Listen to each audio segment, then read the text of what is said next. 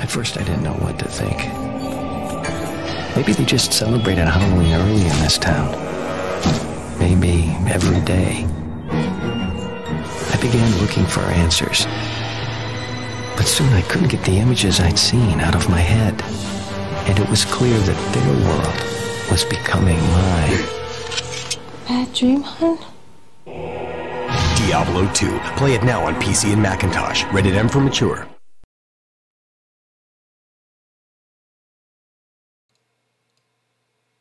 Muy buenas a todos, bienvenidos. Aquí estamos otra semana más en el directo de Diablo Next. Hoy estoy con Frodo, muy buenas Frodo. Muy buenas, Gallardos. Y Rob, ¿qué tal? ¿Estás un poco congestionado? Creo. Un poquillo de nada. Entonces se pasa con una botella de control y ya está. Pues muy buenos a todos los que estáis en el chat. Empezamos ya mismo. Nefalem. Visita diablonext.com para conocer las últimas noticias del mundo de Santuario. ¿Qué? ¿No tenemos cosas importantes que hacer?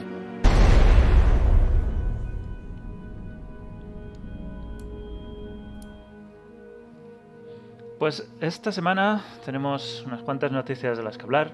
Primero nos vamos a meter un poquito en el tema de Diablo 3, si todavía hay gente que sigue jugando a Diablo 3. Esta semana ha empezado la segunda parte del, parche del reino de pruebas. La primera fue más orientada en ver los cambios en los objetos y esta segunda parte la quieren dedicar a, a ver los, los cambios en la temporada. La temporada tiene este efecto donde aparecen clones sombríos cuando coges un templo o un pilón, un santuario o un pilón. Y también tiene un cuarto hueco en el cubo de Kanai, que puede ser de arma, de anillo o de armadura. Y yo creo que lo de los clones está, siempre ahí, pero el cuarto hueco es el que le va a dar un poco más de juego y le va a permitir a, esta temporada tener unas builds un poco distintas. El caso es que a partir de esta semana pasada se empieza la segunda semana de pruebas y, y es la que han empezado una temporada y van a empezar a, a probar estos efectos de temporada.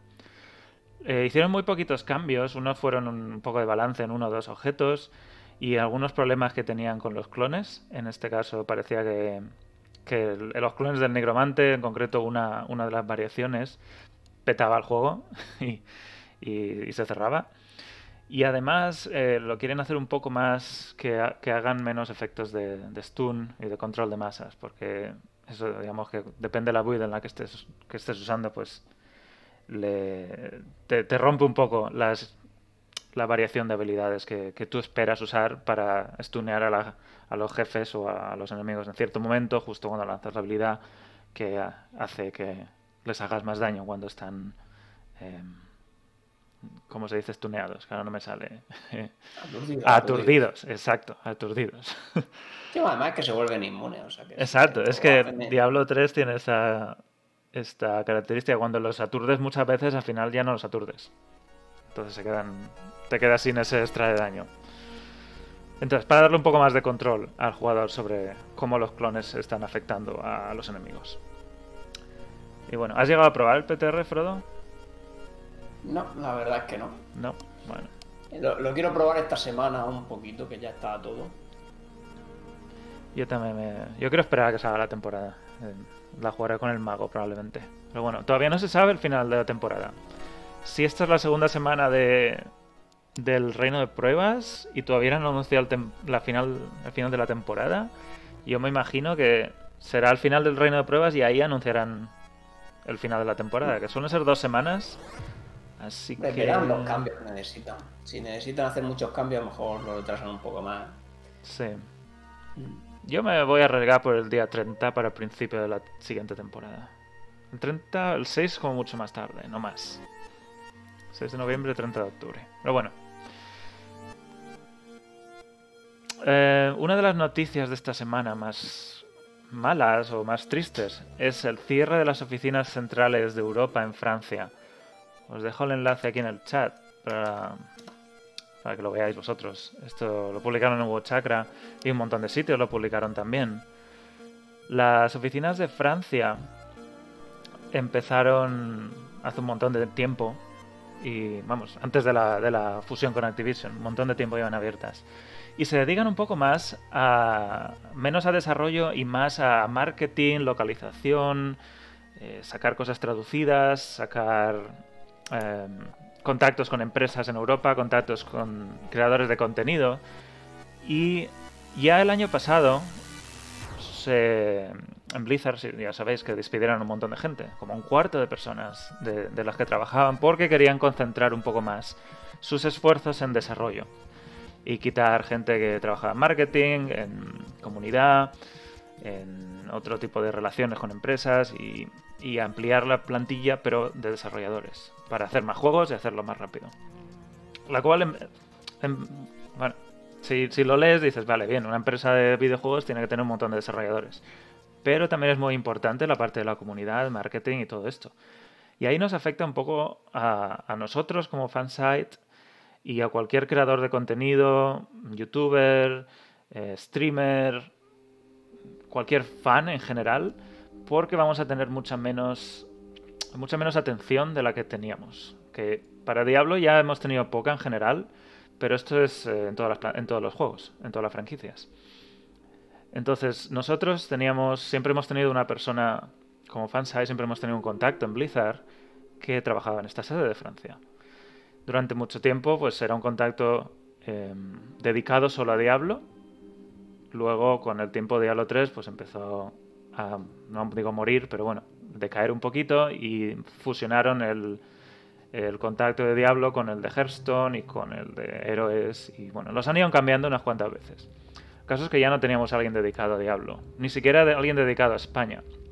Cuando hicieron estos despidos en 2019, despidieron a mucha de la gente que se dedicaba a un idioma concreto a unas franquicias concretas y pasaron a hacer una persona en general para todos los idiomas en una franquicia o en dos franquicias. Eh, entonces, en ese momento nosotros perdimos un muy buen contacto en, Francia, que se dedicaba solo a España y vamos, nos tenía bastante bien cuidados, digamos, nos, nos daban cosas, eh, nos invitaban a, las BlizzCon, siempre nos han invitado, pero era mucho más seguro que nos iban a invitar y mucho más, eh, mucho más atentos como nosotros como fansite. Cuando despidieron a esta gente el año pasado, eso desapareció y era más un contacto que, bueno, si, si, si tú contactas con él, pues te dicen cosas, pero ellos no hacen nada proactivamente, no. Al menos con, nuestra franquicia. Sé que con World of Warcraft es distinto y sé que, que mucha gente de otras franquicias, Overwatch y World of Warcraft, probablemente sean las dos que más atención les prestan ahora mismo. Pero bueno, de cara a Diablo Immortal y Diablo 4, eh, esperamos que la franquicia de Diablo y la, la atención de, la, de Blizzard con, con, esta saga pues sea un poco mejor. El caso es que han despedido a esta gente el año pasado. Y ahora nos enteramos de que han decidido cerrar completamente toda, toda esta sede que estaba en Versalles.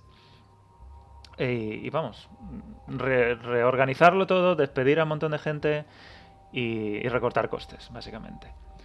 Francia siempre ha tenido un montón de, de, protección para los trabajadores. Y eso es algo que Blizzard, Activision Blizzard, digamos, pues ha intentado recortar ahí. Si, si, lo sabéis, Blizzard tiene también oficinas en Irlanda, en Cork, donde hacen más... Eh, están los Game Master, hacen más servicio técnico. Y en, y en, en esta sede de Versalles, en Francia, estaban los de marketing, community managers y, y bueno, organización entre países y, y localización idiomas. También. Sí, localización. Entonces, han cerrado aquí. La primera, la idea original era mover esta sede a Londres, donde, pues, por lo visto, era más barato. Y el caso es que... Y además hay una sede de Activision, se me olvida decirlo. La idea era moverlos a unas oficinas de Activision que tienen en Londres. Ahora bien, estamos en 2020 el Brexit se supone que es a final de este año. Hemos tenido esta pandemia que, que nos ha destrozado los planes a todos. Y, e incluso a Blizzard. Entonces, han cerrado la sede de Francia, pero no se sabe muy bien dónde van a relocalizar a todas estas personas. Porque moverlos a Londres, por lo visto, ya no es factible. Es, es más complicado que, que nada. Ya veremos. De todas formas, se supone que también querían meter, ¿no? Parte fusionarlos con Activision Así que vamos a ver lo que hacen. Si el problema de esta noticia es que falta no lo más importante, ¿no? Que es lo que van a hacer. O sea, realmente no sabemos a cuántos van a echar de verdad, si los van a unir todos a otro lado, o, o, o, bueno, el que no se quiera cambiar de país, pues tendrá que contratar a otro en su lugar. Pero bueno, que se podría quedar, no, lo dudo, ¿no? Pero se podría quedar la misma gente. No va a pasar nunca en este tipo de casos, porque la gente tiene su vida en París. pero- Claro, hay mucha Falta gente eso, que no eh. querrá, no querrá mudarse a Londres porque Claro que son, no son de París. Sé que hay Sí, sí. mucha gente francesa Sí, bueno, hay- a lo mejor se lleva algo también a Irlanda. Es que nos falta saber eso, lo más, lo más importante. Claro, entonces lo único que sabemos es que la van a cerrar y que ni siquiera ellos em, saben lo que va a pasar. Dicen que esta semana que viene les van a dar más detalles sobre si los van a relocalizar, les van a dar otra oportunidad. Hacer un ERE en Francia es jodido. Eh, como he dicho antes, tienen un montón de protecciones y les van a tener que dar bastante indemnización por, por hacer un ERE o vamos, un, cierre de empresa en Francia de esta, de esta magnitud, porque son unas 300 personas a las que van a tener que despedir o mover o lo que sea. Y, Sí, y les van a tener que dar una alternativa. Pero aún así lo van a hacer. Es, eh, les sale más barato cerrarlo y moverlo a otro sitio y pagar estas indemnizaciones que es mantenerla abierta. Y a mí me da mucha pena. Yo he estado en esta sede, he ido un par de veces y, y sé que ellos eh, trabajan por la comunidad en Europa. Y eso desde América, desde la comunidad de managers de América, pues no sé si lo, lo van a hacer igual. No digo que lo hagan bien o mal, pero va a ser muy distinto a partir de ahora. Y eso Bueno, yo, yo espero que siga habiendo uno en Europa, aunque sea uno, vamos, no creo que nos lo quiten. Yo esta oficina he estado cinco veces. O sea, que- sí. que me los, me los cono- Yo me conocía a todos los community managers. vamos. Bueno, los sigo conociendo, lo que pasa es que ya no lo son. Sí, yo también conozco muchos de los que nos despidieron el, el año pasado. Y ahora pues nos- nosotros no sabemos quién, si nuestro contacto va a seguir siendo nuestro contacto, si van a cambiarlo, tampoco nos han informado y, y yo creo esperar un poco a ver si se estabiliza todo esto y, y deciden bien a dónde ir o cómo hacerlo y a partir de ahí pues volver a hablar con ellos, porque bueno, la BlizzCon Online está, vamos, que son cuatro meses de... Queda nada. Quedan. Oh, de, de hecho, probablemente sabremos más. Bueno, lo va a hablar luego, ¿no? En la conferencia de accionistas seguramente Sí. sabremos más de los planes. Sí. Así que es una pena que cierren esta sede porque era una sede mítica. Y allí había una estatua de. Estaba aquí arriba, la estatua de. De eh, Kerrigan. De Kerrigan, exacto. En la- Yo tengo fotos allí con. Yo también tengo ahí un par de fotos. Esta la llevaron a la BlizzCon una vez y, y al final la, dejé- la dejaron ahí en Francia. Imagino que la desmontarían toda para enviarla en una caja o varias.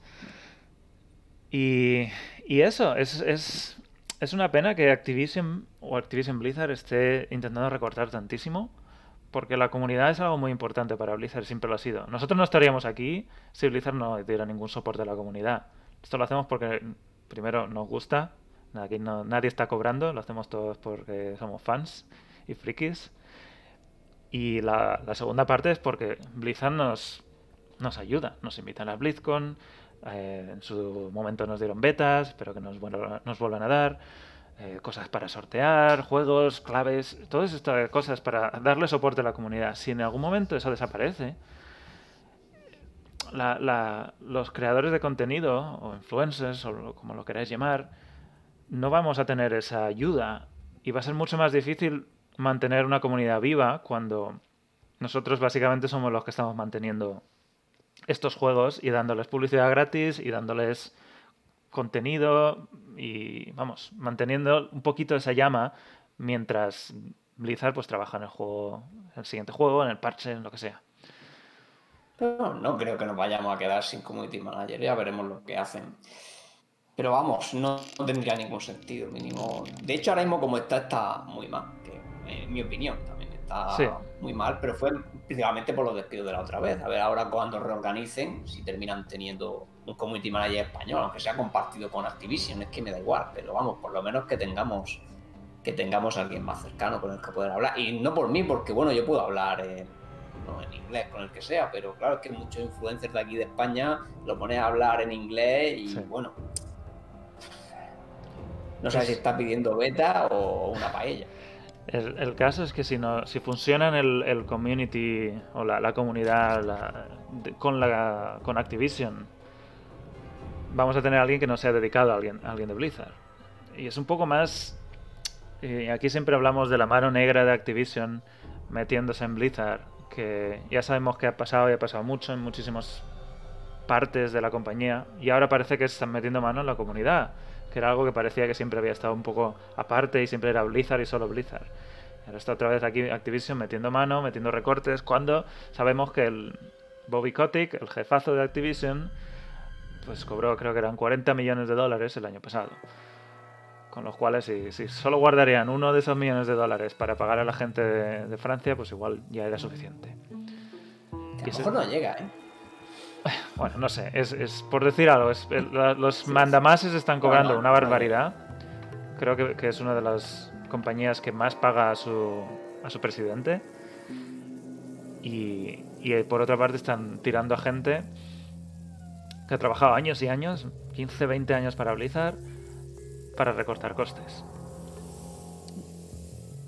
Y eso nos llevaba también un poquito a hablar la semana, hace un par de semanas hablamos de esta nueva empresa Dreamhaven de Mike Morhaime y también Bonfire Studios donde está Josh Mosqueira y un montón de empresas que han ido formando gente que está en Blizzard y han dicho que no podían que no estaban a gusto allí y preferían irse a otra empresa y hacer su pequeña compañía y a partir de ahí pues eh, hacer sus juegos y dejar Blizzard porque Blizzard ha dejado de tener esa esencia. Y eso lo hemos visto durante un montón de años ya. No es, no es nada nuevo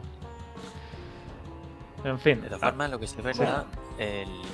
bueno, ahora mismo Blizzard tira mucho de comunidad. Si mira, por ejemplo, la BlizzCon, en la BlizzCon cada vez meten más o paneles o, bueno, emisiones en directo y cosas así de streamers, de influencers, de gente que está en la comunidad, ¿no? Hace unos años, pues ya directamente cogieron un panel, invitaron a unos cuantos y los pusieron a hablar sobre la comunidad, la comunicación, la evolución. Entonces, yo creo que Blizzard a nivel de comunidad es consciente de que necesita tener ese, ese apoyo y está jugando con ese apoyo, ¿no? No lo, no lo ignora, lo, lo lleva casi de la mano como coprotagonista de, de su principal evento. Bueno, si es que los cambios tampoco tienen que ser para mal por ahora. Lo que pasa es que, bueno, a nivel Claro, Europa pues, yo, estamos yo que creo que eso lo tienen que solventar. Porque vamos, por ejemplo... En algún momento tienen que coger e impulsar eso, porque ahora mismo lo tienen, lo tienen cojo desde el año pasado, que es lo que tú has dicho antes. Yo no creo que la tendencia sea nos vamos a quitar esto de en medio, sino bueno, tenemos que lo vamos a replantear de alguna forma, pero a mi entender deberían de darle un empujón a, todo ese sector, ¿no? A todo ese departamento. Bueno, de todas formas, que para tener 800 personas en marketing y community manager, realmente Blizzard era una de las empresas que mejor, peor llevaba ese tema. Sea que realmente, bueno, no me extraña que hayan decidido cambiar ese sistema, porque precisamente Blizzard nunca ha sido famosa, ¿no? Por, por, por su buen marketing o su buena relación con, ni siquiera cuando tenía a esos 800.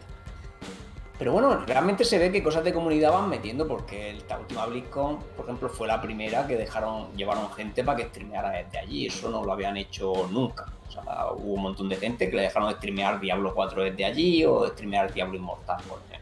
¿Vale? Eso es algo nuevo, por ejemplo, que Con no han Diablo. hecho ningún año. no, con, Y lo han hecho, con otros juegos sí o sea, mm, con otros juegos yo no recuerdo Sí. ir allí a streamear, o sea, me refiero 20 influencers diferentes, no recuerdo con ningún juego, ¿eh? Yo tampoco he seguido tanto los otros juegos. O en sea, streamear para una, la demo allí, desde allí, mm, no me suena.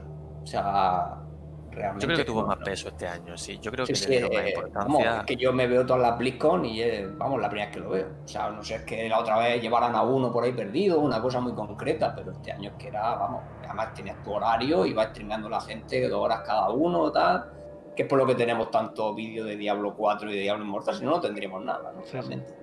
Eso sí. Señora Y más. vamos, eso- ¿no? ese tipo de cosas es una cosa que, que está bien, que Y fue un acierto al final, porque quieras que no, a ti te pueden presentar en la BlizzCon, la demo, los paneles, todo, pero sí es verdad que tú luego para hacerte una idea del juego y sobre todo si lo que quieren es obtener feedback, metes a unas cuantas personas que además son críticas, quieras que no, con el juego, porque muchos de los que streamearon, gente que por ejemplo a Diablo 3 le ha dado mucha caña.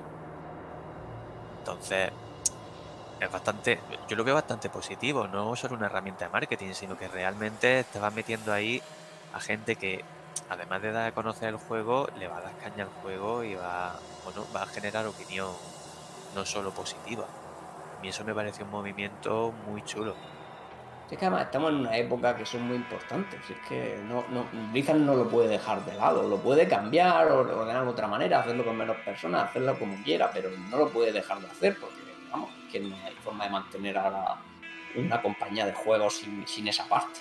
En la era de internet, que estamos ahora más metidos que nunca. No, no Y más tendría ahora cuando, cuando estás hablando de Diablo 4, que se supone que va a ser un juego, si cabe, más basado todavía en la comunidad, ¿no? En la parte MMO que le van a meter, sí.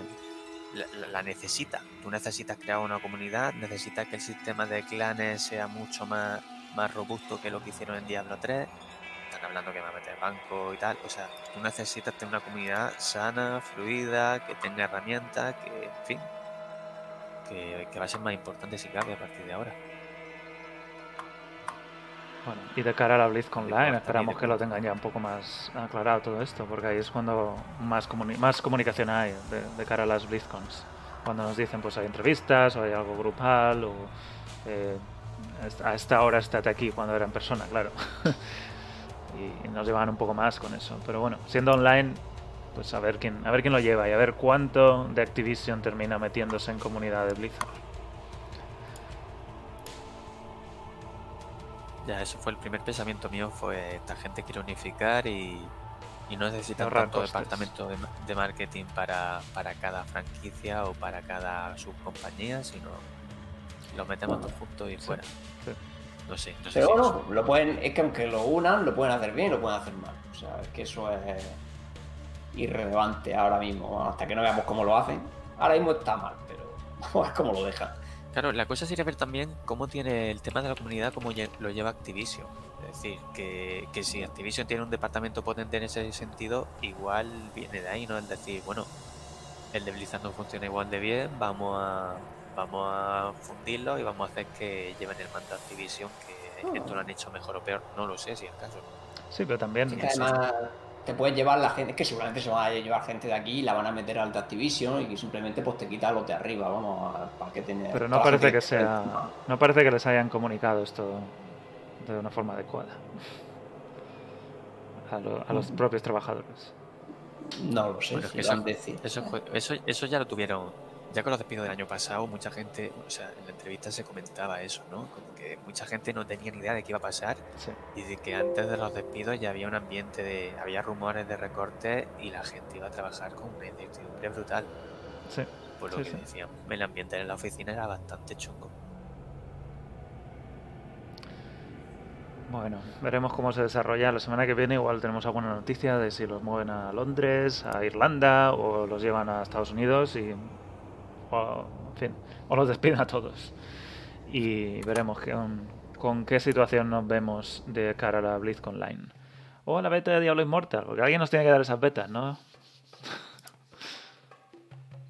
Nadie, ¿no? No, sí. Hombre, si no se ocupará, pues el Community Manager caerá mismo global y ya está. Así que Sí. ahora mismo es esa persona. Vamos Es a ver si la mantienen, si se quiere desplazar de sitio, porque claro, eh, él es francés, ¿no? Sí, sí. Lo mismo se quiere ir, a lo mejor si está soltero y no tiene compromisos, pues se va o a Irlanda o a donde sea, o no sé si Activision tiene oficina en Francia, que ahora mismo no tengo ni idea de eso. No lo sé. Pues bueno, vamos a pasar al siguiente tema. 20 segundos y volvemos. Pronto todos sufriréis como yo he sufrido.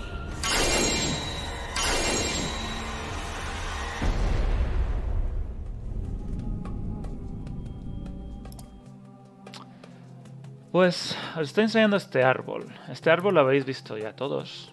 El árbol que, del que hablamos largo y tendido la semana pasada en nuestro especial de Diablo 4 del informe trimestral. Si no lo habéis visto, lo tenemos en Diablo Next. Pero en vez de hablar de este árbol hoy, quería hablaros de distintas variaciones que gente ha ido, eh, ha ido haciendo esta semana. Y queríamos comentar un poquito cada una de ellas y ver, ver por qué son distintas. El árbol original es un poco caótico, no tiene mucha coherencia entre lo que tienes al principio de una rama, que es una habilidad de rayos, luego pues, subes aquí y tienes de, hielo y abajo tienes de fuego, y las mejoras no son exactamente de la misma eh, habilidad que tenías en el nodo original. Entonces, como ya sabes, eh, la idea es que vas poniendo puntitos y eso te, te habilita poder coger otras habilidades y modificaciones de habilidades. Entonces, otros usuarios pues, han hecho su propia variación de este árbol de habilidades. Y os dejo aquí la primera, que, que, de la que quería hablar. En este caso, el árbol está dividido en tres subsecciones, o la izquierda, por arriba y por la derecha, y cada una de ellas sería dedicada a un elemento concreto. Por ejemplo, en el caso del mago, de la hechicera, eh, a la izquierda tenemos las habilidades de frío, arriba tendríamos las de fuego y a la derecha las de rayo. Entonces, esta es una forma muy distinta de organizar comparada con la del árbol original, que está todo entremezclado. Ya nos dijeron que esto era solo un boceto y que lo cambiarán. Pero bueno, algo un poquito más organizado, un poquito más de sentido sería así. En este caso, pues al principio te coges una habilidad y a, medida que vas poniendo puntos en esta misma rama de la izquierda, pues vas desbloqueando otras habilidades del mismo elemento y además vas teniendo más em, eh, otros efectos que tienes en esta, en esta misma en esta misma rama de hielo. Lo mismo con el fuego, lo mismo con el rayo. Además de, bueno, en este caso pone pasivas y otros bonus que ahí no vamos a entrar, pero bueno, la idea es dividir las tres en, en ramas de elementos concretos. Otro boceto, y luego hablamos de los tres, sería este boceto. Esto es un, un boceto enorme de un árbol de habilidades donde sería todo eh, expandido hasta límites insospechados, donde tendrías el árbol, original y a partir de ahí pues un montón más de nodos y posibilidades que harían de este árbol un árbol gigante. Un árbol del Path of Exile. Exacto. Mucha gente comparó esto con lo que, lo que es Path of Exile, que tienes un montón de eh, nodos en un árbol enorme que se expande en todas las direcciones y y vamos, añade complejidad por añadir complejidad, porque luego al final cada punto es más 3 puntos de destreza o 5 de fuerza, no es tan em, significativo cada uno de estos nodos. Entonces esto diluye, diluye un poco la, la sensación de poner un punto en una habilidad. No se nota tanto. El tercer árbol de habilidades es este, que hablaron ayer en eh, uno en podcast que se llama Danctuary donde hay un montón de, creadores de contenido que hablan. Es un poco lo que hacemos aquí, pero en inglés. y pusieron esta opción, que es como un árbol, en este, en este caso sería un árbol con específicos para cada uno de los elementos. Este sería el árbol de hielo, habría otro árbol de fuego y otro árbol de electricidad o de rayo. Y es un poco una mezcla entre el primero y el segundo. Añaden muchos más nodos, porque hay muchos más nodos para un elemento concreto. No es tan enorme como este, no es tan caótico como el original o el que nos han enseñado hasta ahora y divide un poco en tres, árboles distintos, pero les da muchos más nodos a cada una de estas ramas. Entonces ese sería, por ejemplo, el árbol de solo hielo o habilidades de frío, donde pues pones una habilidad y las siguientes en la rama mejoran solo esa habilidad o alguna otra y bueno, esa es la idea, dividir esto en tres árboles. Y esas, son las tres opciones. El original, caótico, que sabemos que no va a ser así finalmente. Dividir un árbol en tres secciones. Hacer un árbol increíblemente complejo. O hacer un árbol por cada uno de los elementos. En el hechicera es muy claro. Frío, fuego y rayo. En el bárbaro podría ser gritos, eh, habilidades de no sé qué y, otra cosa, no sé. Como lo quieran llamar. Entonces voy a hacer una encuesta en el chat y a ver si, podemos ver un poquito qué opinaría la gente sobre esto. Y mientras tanto, pues decidme, Frodo, Rob, ¿cuál, cuál sería vuestro preferido? Arráncate tú, Frodo. ¿Empiezo yo? No, a mí me gusta más el, primero que hemos mostrado porque se parece más a, lo que yo pensaba, entonces por eso. No, no es que por ejemplo hacer tres árboles eh, no tiene demasiada lógica porque la build de hechicera no tiene por qué ser un elemento. Entonces, separar las cosas así de esa forma artificial y que tengas que estar moviendo entre tres árboles para ver las habilidades, a ver que te pones un lado en el otro, no tiene mucho sentido cuando lo puedes meter todo en un mismo árbol. igual que aquí, que luego se expande. Bueno, es que este, por ejemplo, la, idea que tiene parece que luego dentro de cada habilidad luego tienes un pequeño arbolito dentro de la habilidad, que es lo que se ve arriba en el cuadro. Que bueno, que al final esto tiene a lo mejor las mismas habilidades que el otro, pero está todo en un árbol un poco más concentrado. Y, y bueno, y meter ahí el árbol infinito tipo Path of Exile a mí nunca me ha gustado, porque no me gusta poner puntos insignificantes por simplemente estar poniendo puntos. Al final me gusta que cada punto pues tenga, sobre todo subiendo de nivel cuando estás haciendo la build. Si luego tiene un sistema de endgame que puedas potenciar habilidades, pues eso es independiente. Pero lo que es hacer la build, que parte de los puntos sea poner un más 3 vida, porque más adelante quieres, tienes que coger lo que quieres, es crear pues profundidad artificial. En parte. Y me, me, parece innecesario realmente. O sea, al final ponme los puntos, dame menos puntos y que todos los puntos sean significativos. No quiero estar poniendo ahí puntitos de, 5 de vida y 3 de destreza y más 1% de crítica. He puesto la encuesta en el chat, lo tenéis ahí arriba y ahí podéis votar. Y directamente saldrá en, la, en el propio stream. ¿Sí? ¿Continúa? Pero al final yo creo que casi todos, eh, casi todos buscan lo mismo, ¿no? Que es que esté mejor organizado, porque si te fijas, las tres más o menos han intentado que las cosas tengan más sentido y que haya más profundidad para elegir en, cada elemento, ¿no? Pero bueno, es que eso seguramente eso iba a existir de todos modos, ¿no? Lo que pasa es que nos pusieron un árbol muy en plan boceto.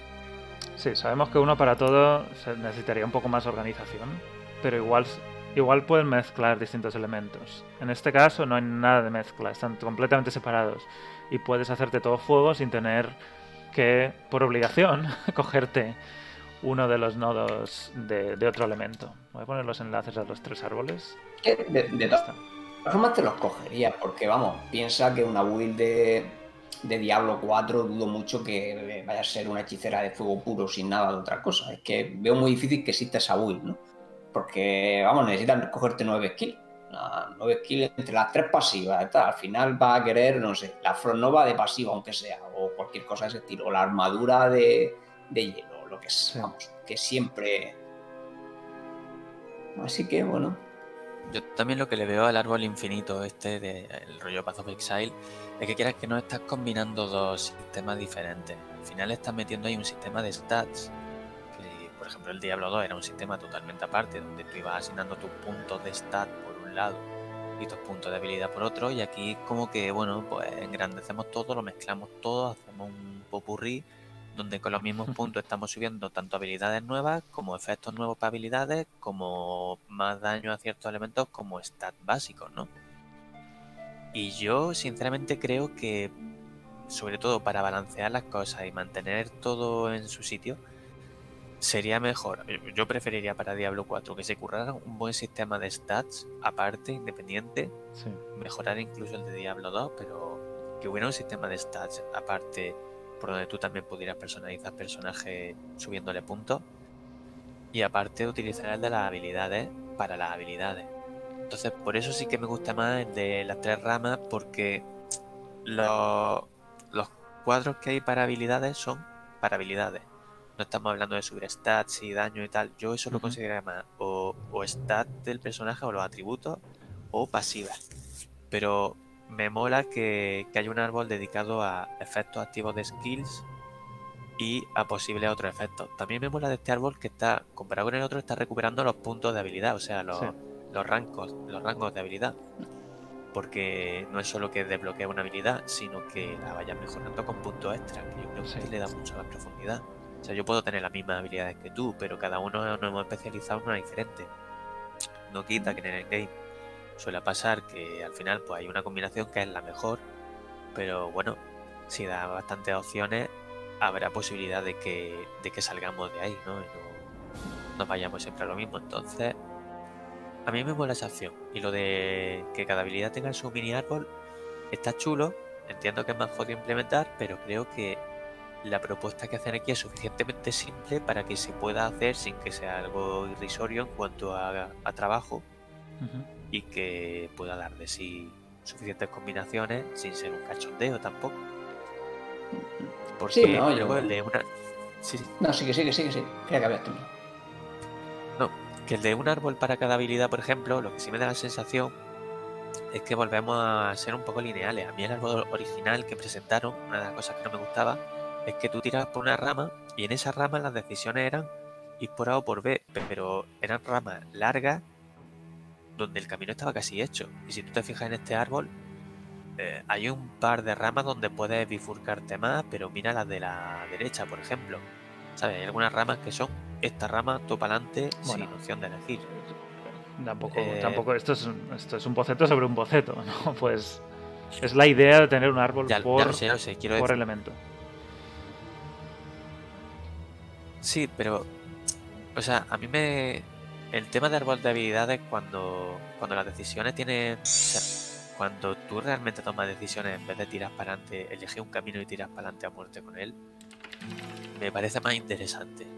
Y en este caso, me da la sensación de que vuelve un poco lo mismo, no sé, a, a que tú te especializas por una rama y es jodido generar híbridos. De hecho, otro de los problemas sobre el principal que vería yo en esta rama es eso, que las builds no tienen por qué ser de un solo elemento, como decía Frodo. En el caso del mago quizás es más obvio que, que hay más tendencia a especializarte en un elemento para aprovechar los bonus de daño y todo esto. Pero joder, si te metes cualquier otra clase, te metes un bárbaro, te metes lo que sea, que la división de habilidades No está tan no es tan temática, Sí. sino que se complementan una entre otras, dividida entre árboles no me parecería tan guay o tan buena opción. Que no, además no hay ninguna sinergia en este caso entre algo de frío con algo de fuego. Es todo separado, completamente separado. Claro. Es decir, sí es verdad que siempre hemos tenido la costumbre de tener los árboles separados, como teníamos en Diablo 2, para cada elemento. Pero no hay que descartar que siempre está chulo que pueda haber algún, algún roce, ¿no? Alguna sinergia entre un elemento y otro, y que quizás pues haya un punto en el que la de electricidad y la de fuego eh, conecten los dos árboles Pero y no solo, podamos coger un bonus. Sí, no sí. solo eso, sino si piensas un poco en lo que hicieron con Diablo 3, en Diablo 3 el meteorito es fuego, pero luego hay una runa que te lo hace rayo y una runa que te lo hace hielo. esa, esa es otra Claro. ruta que con un árbol para cada elemento sería imposible hacer. Pero imagínate que algo, sería, algo fuera como el primero, el primero de estos. Que el, el meteorito sea de fuego ori- originalmente, pero que si te coges alguna o todas las habilidades de, de ra- de- de hielo, haya una conexión entre la, la rama de fuego con la rama de hielo para que sea ese nodo eh, que convierta el meteorito en meteorito de hielo, por ejemplo. Esa posibilidad Claro, no existe. Que tú tengas en que tener un mínimo de rango. Sí, sí. Sí, no está claro que, que quita muchas opciones tenerlo ahí en los árboles separados. Además sería una locura mirar una build. Blizzard normalmente no complica tanto si no tiene una lógica clara detrás. La gente Y a nivel rango, pues yo creo que está bien, pero me gustaría que estuviera separado, como ya hablamos la semana pasada, ¿no? Que sea más, bien un tema de endgame, que no sea el tema de tener que elegir tengo una habilidad o potencio otra, porque al final, al final te creas una build de. Vamos, lo típico que pasaba en Diablo 2, que te hacías la hechicera y tenías que poner el, el- el segundo punto lo ponías a nivel 12. Claro, es decir, ese tipo de, de, de sistemas realmente mejor dejarlo para el final y que el leveo sea más entretenido cogiendo las habilidades y luego ya Ujú. profundizar en ellas. Porque además también crearía un problema porque dijeron, no, dijeron, vamos a suponer que, la, que cogemos literalmente lo que dijeron, ¿no? Que la will va a ser la mitad de tu daño. ¿no? Más o menos lo que dijeron, ¿no? Y la otra mitad era el equipo. Pues lógicamente eso ya indica que la will no se puede terminar cuando subes de nivel. O sea, la will ya tienen que tener alguna idea de que la will la, la termines haciendo cosas de endgame, porque si subes y ya por mucho que te equipes va a pegar con mucho el doble, vamos, es que se te acaba el juego. Vamos. O sea, Claro, pero ten, en cuenta una cosa también. En la propuesta que hacen aquí, eh, lo de asignar rango a las habilidades no es simplemente. O sea, no es como en Diablo 2 de. Pues conforme más rango le pones, hace más daño, y igual suelta, suelta más tornados, suelta más tal.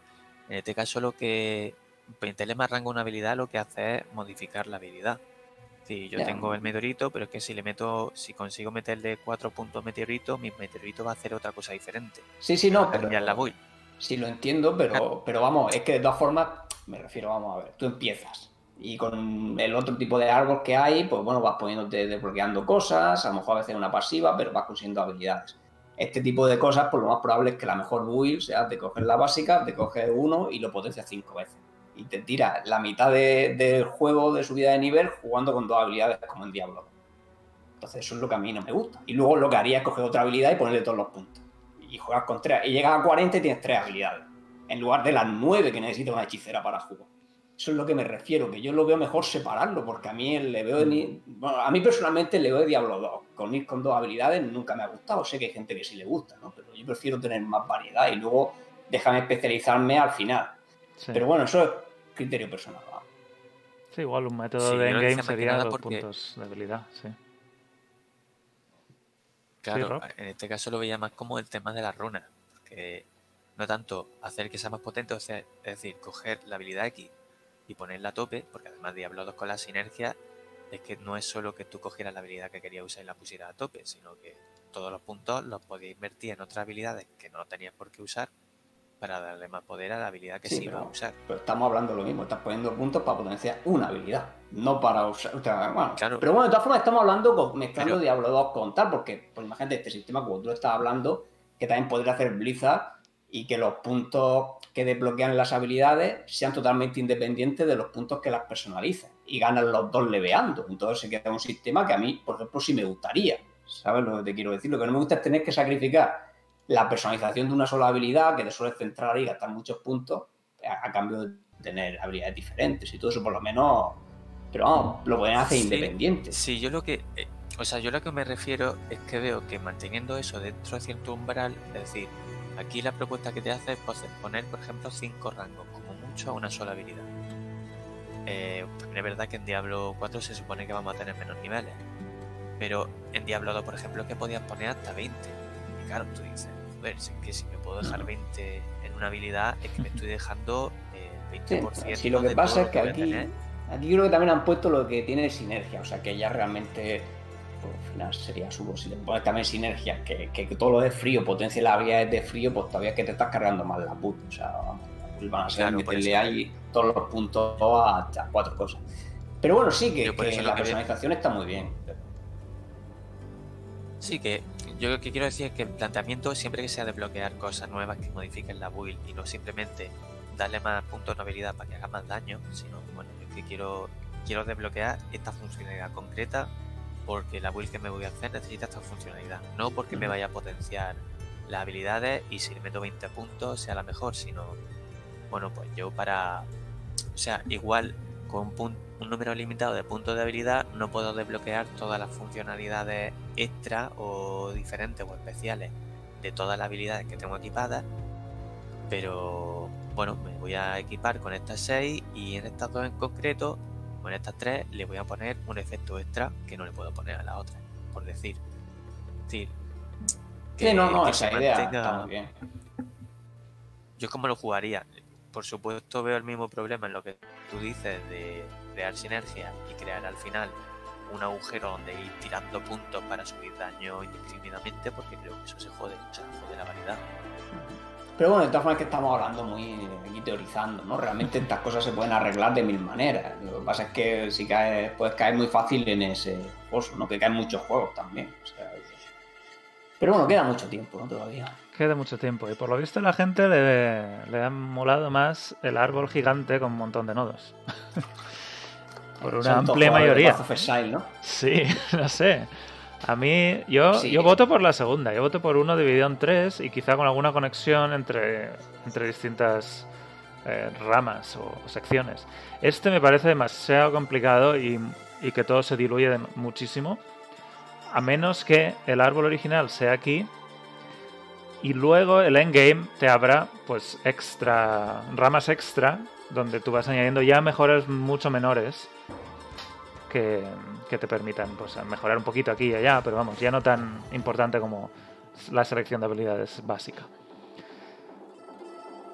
Que da igual, Gaya, somos minoría, no han Somos arrasado, minoría. así Si es que no puede- puedes hacer una mezcla, por ejemplo, mira, vamos a mezclar Path of Exile. Mira, vale, vale. Es el árbol original, pero hay un mini árbol dentro de cada habilidad que sube de nivel conforme la usas, de- como del Path of Exile. Y entonces personalizas como quieres. ¿no? Venga, vamos a mezclar ahí un poquito.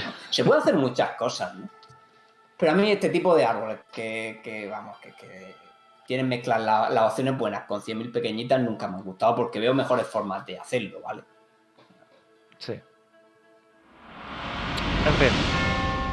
Ah, habrá que ver con qué diseño terminan, terminan termina saliendo. Sabemos que el, el boceto que presentaron pues tendrá un montón de iteraciones. La Va próxima a vez que ser un veamos bosque de habilidades. un bosque de árboles de habilidades. La próxima vez que veamos este árbol va a ser tan distinto que yo creo que no lo vamos a reconocer comparado con lo que nos anunciaron hace un par de semanas. Pero bueno, sí, una mezcla entre algo separado, algo un poco más organizado como esto, con un poco más de nodos. Y esta opción yo, yo no la he terminado de ver. Es muy bien, estaría muy bien organizada, un montón de puntos, pero no la he terminado de, de ver bien para Diablo 4.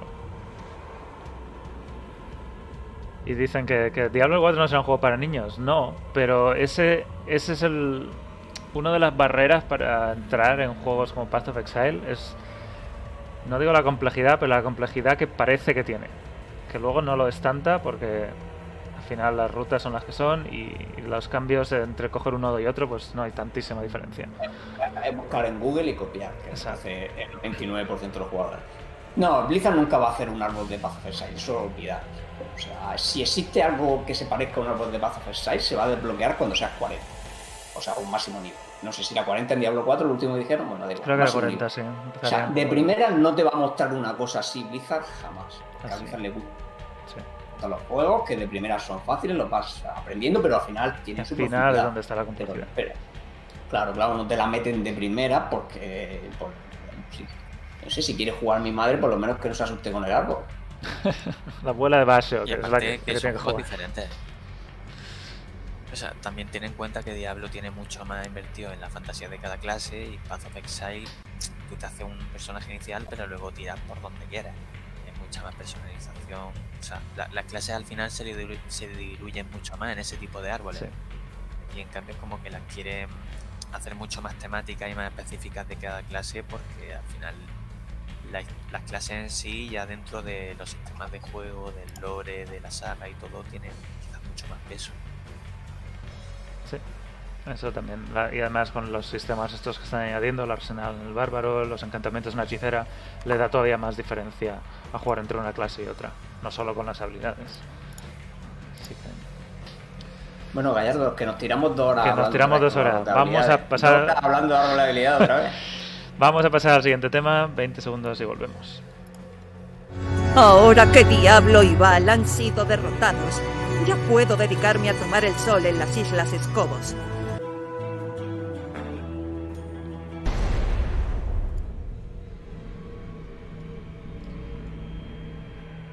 Pues lo siguiente, vamos a hablar de Diablo Immortal.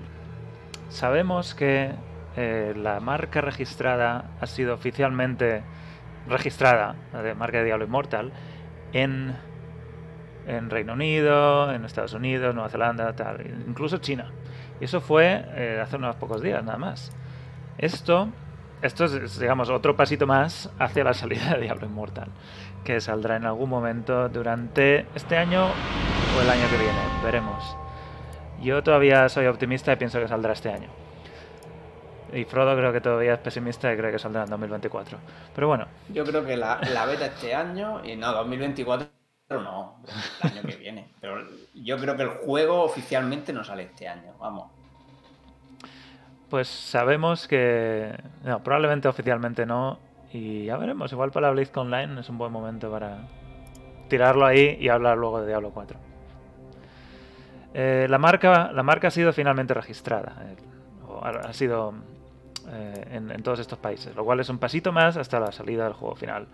Y en Blitz Planet hicieron un poquito de investigación y más o menos miraron a ver cuándo se registró y cuándo terminó saliendo la primera beta. Y, pues ponen ejemplos de Cataclysm, de las expansiones de esta región, Battle of Azeroth, todas. Overwatch, por ejemplo, eh, se registró en marzo de 2016 y la beta salió antes. Eh, pero la aplicación para la, o la, solicitud de la, del registro fue en 2014. Entonces, normalmente es unos, unos cuantos meses antes, en cuando se empieza la, la, solicitud, hasta que sale la primera beta. Por ejemplo, Hearthstone, que es un juego también eh, que salió en 2013, se, se solicitó el registro en 7 de julio y el 16 de agosto del mismo año fue cuando salió la beta cerrada. El juego final salió en marzo de 2014. Y también es por la acción de Call of Duty Mobile. Entonces, con, con Diablo Immortal, si se ha, se ha, registrado ahora, esto nos daría. La, perdón, se ha, se ha solicitado el registro de la marca el día 1 de octubre. Si seguimos con, el, con algo parecido a lo que ha pasado con sus otros juegos, podríamos esperar unos pocos meses hasta que sale la beta. O sea que ahí sí que nos quedamos a final de año, quizá a principios del año que viene, cuando puede que salga esta, esta beta final, finalmente de Diablo Immortal. Así que sí, yo creo que va a estar cerca de Navidades un mes antes, un mes después. Hay tanta, variedad, hay tanta variedad que no sé. Está, está claro que ya están planeando sacar la beta, pero el tiempo o sea, aquí hasta podría ser yo más optimista y creerme que puede salir dentro de un mes lo que es la beta, la primera beta. Sí, sí. Porque realmente, claro, la variedad es enorme. Esto es cuando se le ha ocurrido a alguien que hay que registrarlo. No sé, había un caso incluso que registraron después de lanzar. O sea, o sea que a veces alguien hasta se despista y lo hace después. O sea que... Pero Ah. vamos, no el problema de... Bueno, esto está claro que es que ya tienen idea de, de- de- de verlo más cerca, pero nos dice muy poquito de, de tiempo. O sea, o nos dice un margen demasiado grande, ¿no? Como para... Es Legión, a lo mejor mira, mira Legión la No, no es fecha, a ver si Legión. La que- fecha de, de- de solicitud siempre es antes. La fecha de registro final, por ejemplo, en Overwatch es después. Se registró. Ah, no, no en Over- en Overwatch. No era en Overwatch. ¿En cuál era? Mira, fíjate, ahí en Legión tenían la beta en mayo y el registro en junio. Este. El registro fue en Hearthstone, fue el registro en julio, pero el juego salió en marzo. Pero es cuando se solicita, cuando estamos mirando. Que es lo que se pasa ahora. que Han solicitado el registro de las marcas. Pero bueno, Habré, eh, habré visto más la El marca. caso es que el juego se va a llamar Diablo Immortal. Eso sí que lo podemos asegurar ya. No va a cambiar de nombre. Esa es la marca registrada. Y a ver cuánto queda para que salga. Esto nos enlaza un poquito, como es un poquito así más técnico, con la próxima conferencia de accionistas de Activision Blizzard. Que será el 29 de octubre a las 4 y media en hora del Pacífico. Eh, Eso será casi por la noche, a las 10 y media, no sé si en España. Eh, esta conferencia de accionistas es el tercer trimestre y normalmente dicen que es lo que van a hacer a partir de ese de ese trimestre, final de año y, los lanzamientos que les quedan, básicamente. En este trimestre en el que estamos, esperaba que saliera la expansión de World of Warcraft. Mm, Muchos sabréis que la expansión se terminó retrasando, todavía no hay fecha, pero dijeron que saldría este año, o sea que imagino que será ya en Navidad o casi en Navidad. Y eso son unas ventas que la compañía esperaba tener en este tercer trimestre que no tendrá. Si unimos esa falta de eh, beneficios en este trimestre con la noticia del cierre de las oficinas de Blizzard en Francia, que hemos hablado antes, y si no habéis estado, eh, lo publicaremos en YouTube para que lo podáis ver mañana.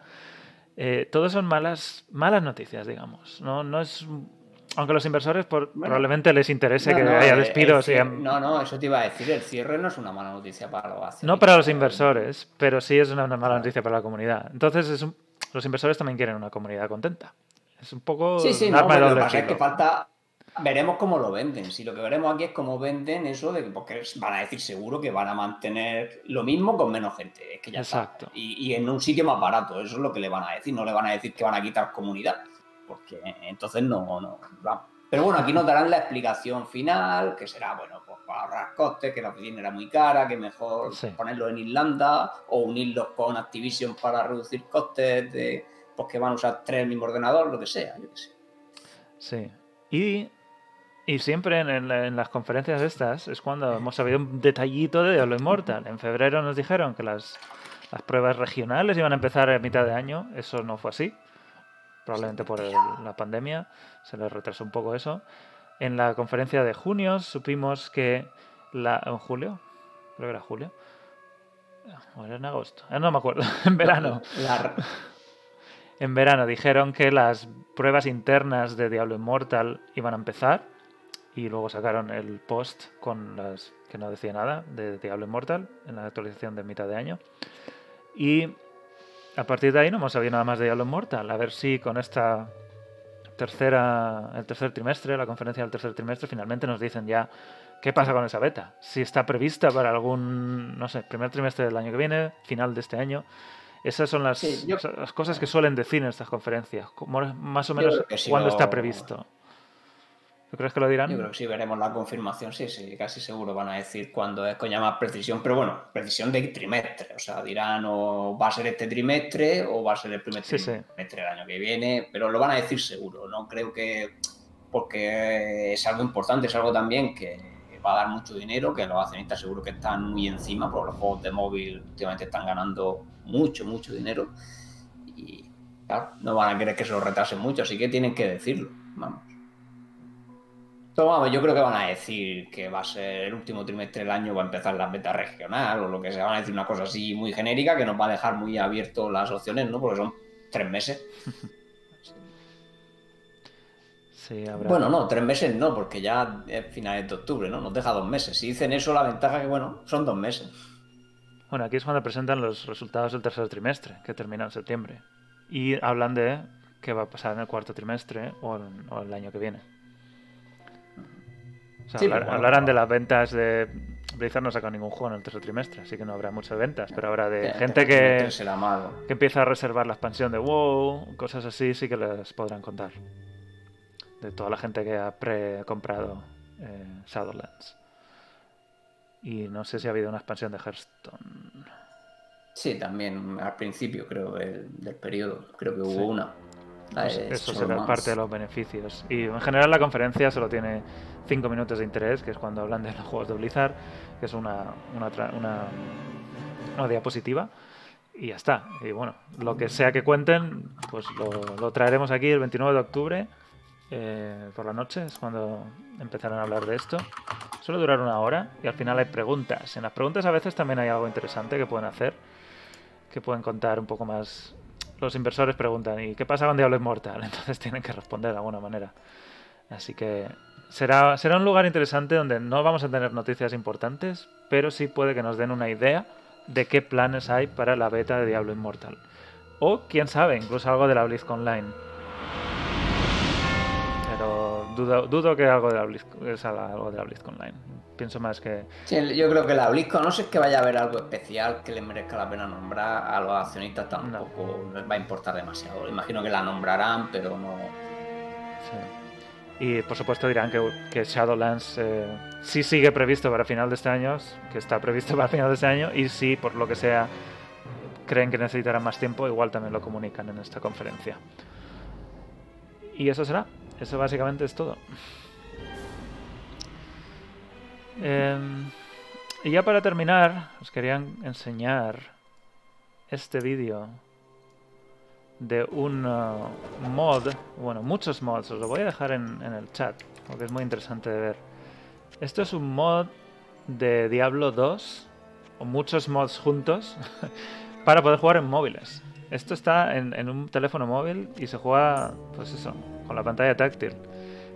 Y es un chico que juntó un montón de mods y les hizo ajustes y lo probó aquí en, en los móviles. Y en fin, es interesante ver que parece ser jugable. No sé si será cómodo. Y por supuesto sabemos que Diablo 2 no está para nada optimizado para jugar en pantallas táctiles, todo ratón. Pero en fin, ahí lo estás viendo. Esto está en un teléfono móvil. Dice que, que publicará la, la, la, la serie de mods y modificaciones que ha, que ha usado. Porque como ves hay un montón de cosas en pantalla que no están en el juego original. Y, y que pondrá la lista y las instrucciones de cómo poder montarlo en tu, en tu propio teléfono móvil. Y yo, bueno, igual, igual un día me animo y lo pruebo a ver cómo de útil o cómo de divertido es jugar a esto en, en teléfono móvil. Y sí, es Diablo 2 Immortal, exacto, Groggy. Por eso. El, el- Ha terminado antes que, que el de. ha terminado antes que el Blizzard, iba ya dos años, que sepamos. Diablo 1, por si lo queréis buscar también, sí que tiene una versión. Como consiguieron hacer por ingeniería inversa, sacaron el código fuente. eh, hicieron una versión un poco más optimizada para móviles. Y si lo queréis buscar, es fácil de, de encontrar en Google. Creo que se puede jugar desde, desde el navegador. Creo que ni siquiera necesitas bajarte nada. Entras a una página web y ya juegas. Pero sí, está. Esta es una, una combinación curiosa. Yo no sé, esas líneas que aparecen ahí son. Por dónde llegar a, a distintos sitios. En línea hasta los enemigos y todo eso, sí, eso es más hack. Por supuesto, esto no es para jugar en Battle.net ni nada, ni online. Esto es en, en local en tu propio móvil. Bueno, si tienes poco aprecio por tu cuenta, puedes intentar jugar en Battle.net. No sé. y hasta los anillos tienen ahí una, un halo como los legendarios, azul o rojo, depende del tipo de objeto. En fin, os dejo el enlace ahí. Si lo queréis probar, dice que lo publicaré en algún momento y yo igual me animo a probarlo un día. ¿Algo más que comentar por aquí? Yo creo que ya ha estado bien por hoy. Ya la siguiente fecha interesante pues es la de 29 de octubre. Sí, pues denme un segundo y nos despedimos.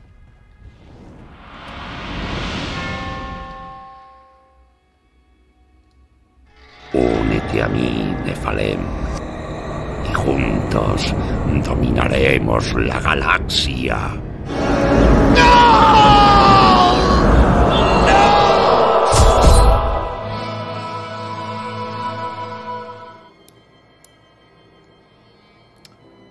Pues, Frodo, ha sido un placer tenerte por aquí una semana más. Igualmente. Hablaremos la semana que viene, a ver qué nos sorprenden, con qué nos sorprenden. Rob, Bueno, esta semana. Sí. Esta semana va a ser todo sorpresa, iba a decir, que no hay, nada, sorpresa, no hay nada- previsto. No hay nada previsto, pero bueno, algo tendremos que contar. Rob, espero que te, te encuentres mejor la semana que viene. Esperemos que sí, que no me salga la bolita que llevo. Tú, tú ya has tenido COVID una vez, no puedes tenerlo otra vez.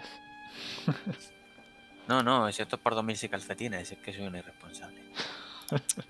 Pues bueno, ya sabéis, moraleja del, del, del programa de hoy, dormir con calcetines. si hace frío. Tienes que estar siempre equipado, todo- todos los slots con un equipo puesto, si no. Exacto. Y nosotros nos despedimos aquí. Muchas gracias a los que habéis estado acompañándonos en el chat y siguiéndonos en diablonext.com, también en Twitter, arroba diablonext. Tenemos un Discord y tenemos un, un Discord donde están. Cada, cada vez que hay, una publicación de Blizzard sale ahí. Así que si tenéis interés en ver cada segundo, segundo después, eh, justo después de que salga la publicación, queréis ver qué han publicado en los foros en, en las noticias, están ahí. Y fin, os lo contaremos cualquier cosa que salga en la web y en nuestro Twitter. Nosotros nos despedimos aquí, volvemos la semana que viene a las 7. Estamos preparando un stream, un directo especial para probablemente el aniversario de, de la BlizzCon, a principios de noviembre, donde hablaremos de todo lo que pasó en la BlizzCon y hablaremos un poco de lo que pasa a lo largo del año. Tendremos también, estoy hablando con, con Nicro y con JJ Donosti, con Rasomon, así que igual tenemos un montón más de gente aquí hablando con nosotros y creo que será muy divertido eh, repasar y recordar aquella, aquella BlizzCon y lo que ha ido pasando después. Eso lo estamos preparando para principios de noviembre, nuestra propia NextCon. Eh, pero bueno, la semana que viene volvemos a ver con qué nos sorprenden esta semana. Nosotros nos despedimos. Adiós. Hasta la próxima.